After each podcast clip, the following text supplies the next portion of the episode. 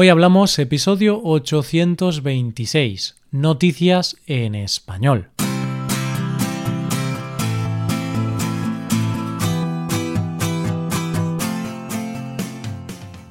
Bienvenido a Hoy Hablamos, el podcast para aprender español cada día. Ya lo sabes, publicamos nuestro podcast de lunes a viernes.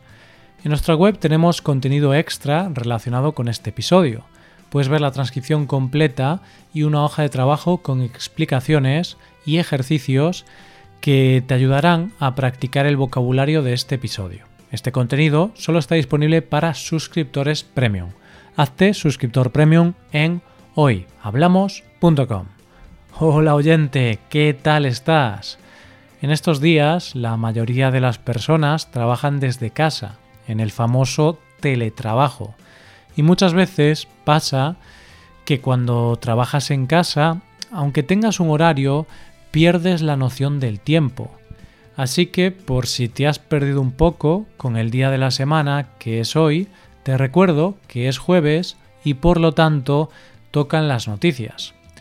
Comenzaremos hablando de una niña que da un poco de miedo. Seguiremos con la surrealista petición de un alcalde y terminaremos con un hombre que necesitaba limpiar su conciencia. Hoy hablamos de noticias en español.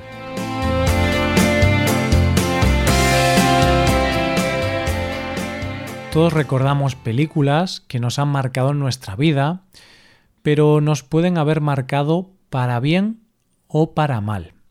Hay películas que te han marcado porque te han encantado, esas películas que nunca te cansarás de ver de las que te sabes todos los diálogos y que cada vez que las ves eres capaz de recitar cada frase con los actores. Que yo muchas veces pienso cómo puede ser que me acuerde de diálogos enteros de películas y sea incapaz de ir al supermercado sin una lista. en fin, cosas de la memoria. Pero luego hay películas que te han marcado para mal, en el sentido de que te dieron tanto miedo que estuviste sin dormir tranquilo varios meses, y que siendo sinceros, algunas imágenes todavía no has sido capaz de borrarte de la mente. Yo ya os he contado en alguna ocasión que cuando vi la película Tiburón me dio tanto miedo que aún hoy en día tengo un poco de recelo al hecho de meterme en el mar por la noche. También recuerdo con terror la película El Grito.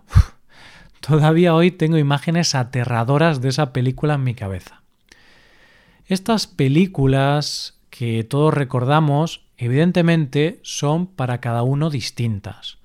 Pero hay una película que todos recordamos y que hay un momento en concreto que todos y cada uno de nosotros tenemos en nuestra mente. ¿A qué película me refiero? Solo tengo que decirte una frase. En ocasiones veo muertos. Hablo de el sexto sentido. Y es que hay que reconocer que el niño ese, diciendo esa frasecita con aquellos ojos, daba mucho miedo.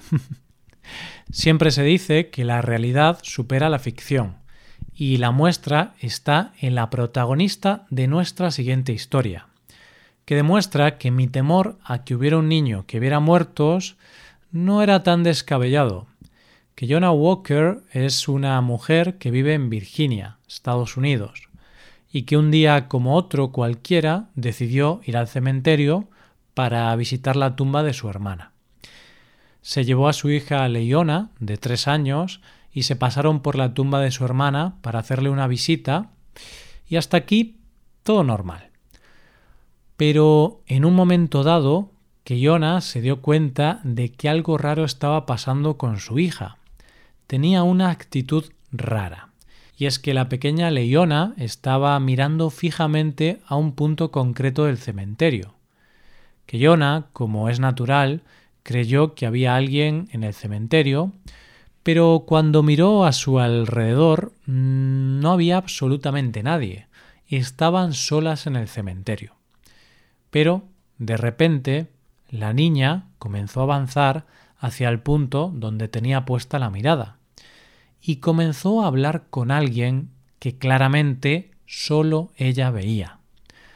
La madre de la pequeña empezó a sentir un poco de miedo, pero la niña seguía diciéndole adiós a alguien o algo a la vez que estiraba el brazo y las manos como saludo y se despedía de alguien con un beso. La mujer ha subido el vídeo de la escena a su perfil de redes sociales sin poder creerse todavía lo que acababa de vivir con su hija. Y yo la verdad es que le reconozco el valor a esta mujer, porque yo no sé si habría tenido el valor de poder grabar eso. Y más aún, no sé si sería capaz de volver a dormir tranquilo con esa niña en casa. porque imagínate que un día la niña se acerca a su madre y le dice la famosa frase de la película. Y es que todos sabemos lo que le pasaba al final a Bruce Willis y lo que significaba esa frase. Solo de pensarlo me da miedo. Vamos con la siguiente noticia. Una vez escuché a alguien en una entrevista, mm, no me acuerdo quién, que decía que la mayoría de las personas del mundo serían capaces de caminar por Nueva York sin ningún tipo de orientación, aunque nunca hayan estado allí, porque hemos visto tantas veces esa ciudad en la gran pantalla o en series que la conocemos casi tan bien como nuestra propia ciudad. Y es verdad que muchas veces, gracias a las series y las películas, conocemos realidades que son totalmente lejanas a nosotros, y hace que parezca que conocemos ciudades como si hubiéramos vivido allí.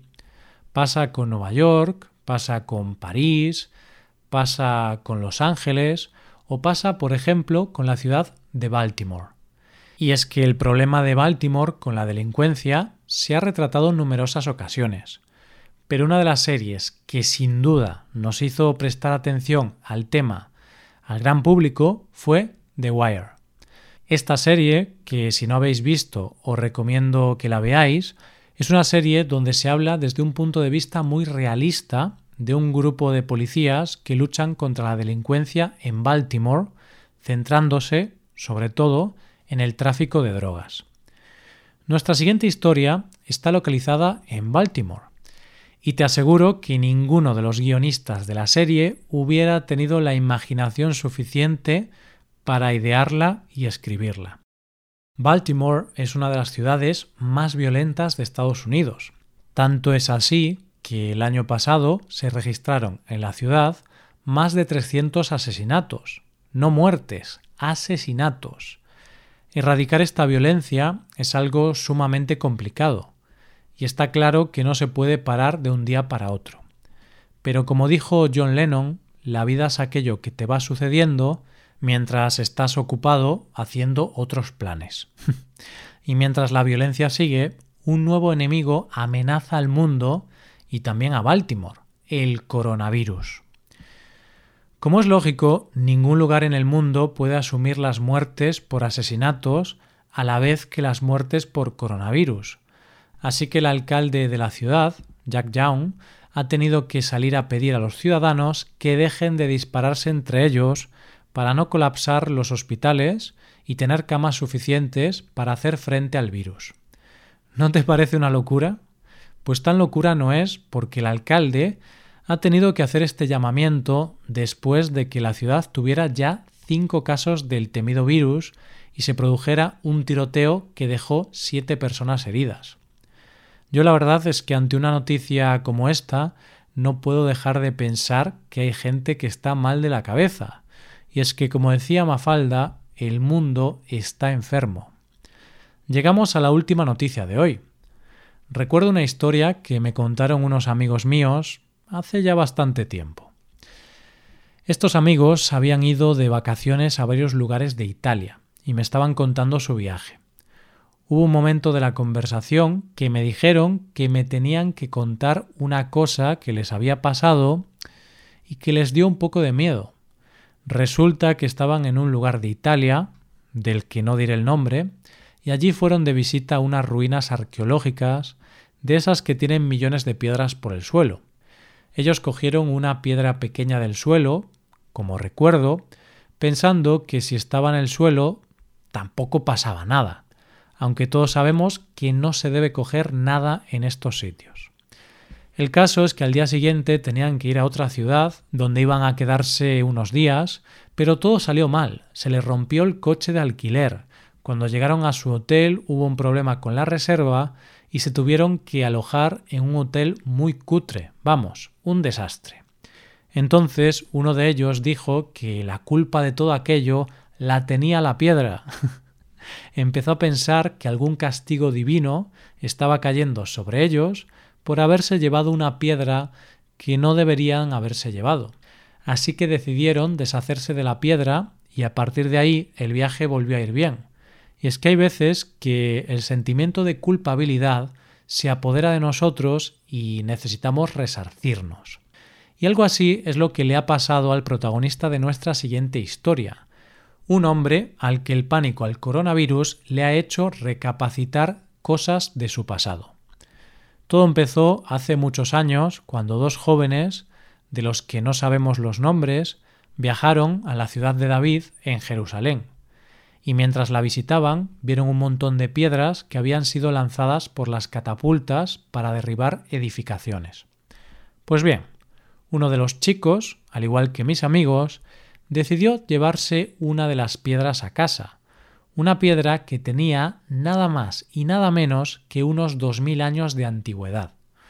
El caso es que el hombre se llevó la piedra a casa y siguió con su vida estos quince años. Se ha casado, ha tenido hijos y lleva una vida plena, salvo por el hecho de que esa piedra, como él mismo dijo, le pesaba en el corazón. Y de repente llega el coronavirus y este hombre se deja llevar totalmente por el pánico y decide que esto no es una pandemia, sino que es el fin del mundo que se acerca. ¿Y qué hay que hacer si se acerca el fin del mundo? Pues limpiar la conciencia a la vez que se limpian los armarios durante la cuarentena.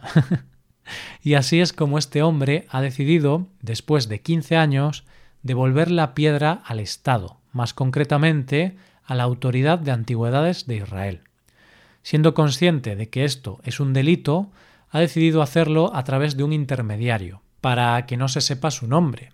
Y es el intermediario quien lo publicó en redes sociales para advertir a las autoridades de que estaba en su posesión tan preciado tesoro. Y yo, ¿qué quieres que te diga? Dentro de lo terrible que es lo del coronavirus, por lo menos, esperemos que sirva para limpiar conciencias como la de este hombre, y que cuando volvamos a salir a la calle lo hagamos con la conciencia tranquila. Y esto es todo por hoy. ¿Qué te han parecido las noticias? Puedes dejarnos tus impresiones en nuestra web. Con esto llegamos al final del episodio. Te recuerdo que en nuestra web puedes hacerte suscriptor premium para poder acceder a la transcripción y a una hoja de trabajo con cada episodio del podcast. Todo esto lo tienes en hoyhablamos.com. Esto es todo, mañana volvemos con dos nuevos episodios. Lo dicho, nos vemos en los episodios de mañana. Pasa un buen día, hasta mañana.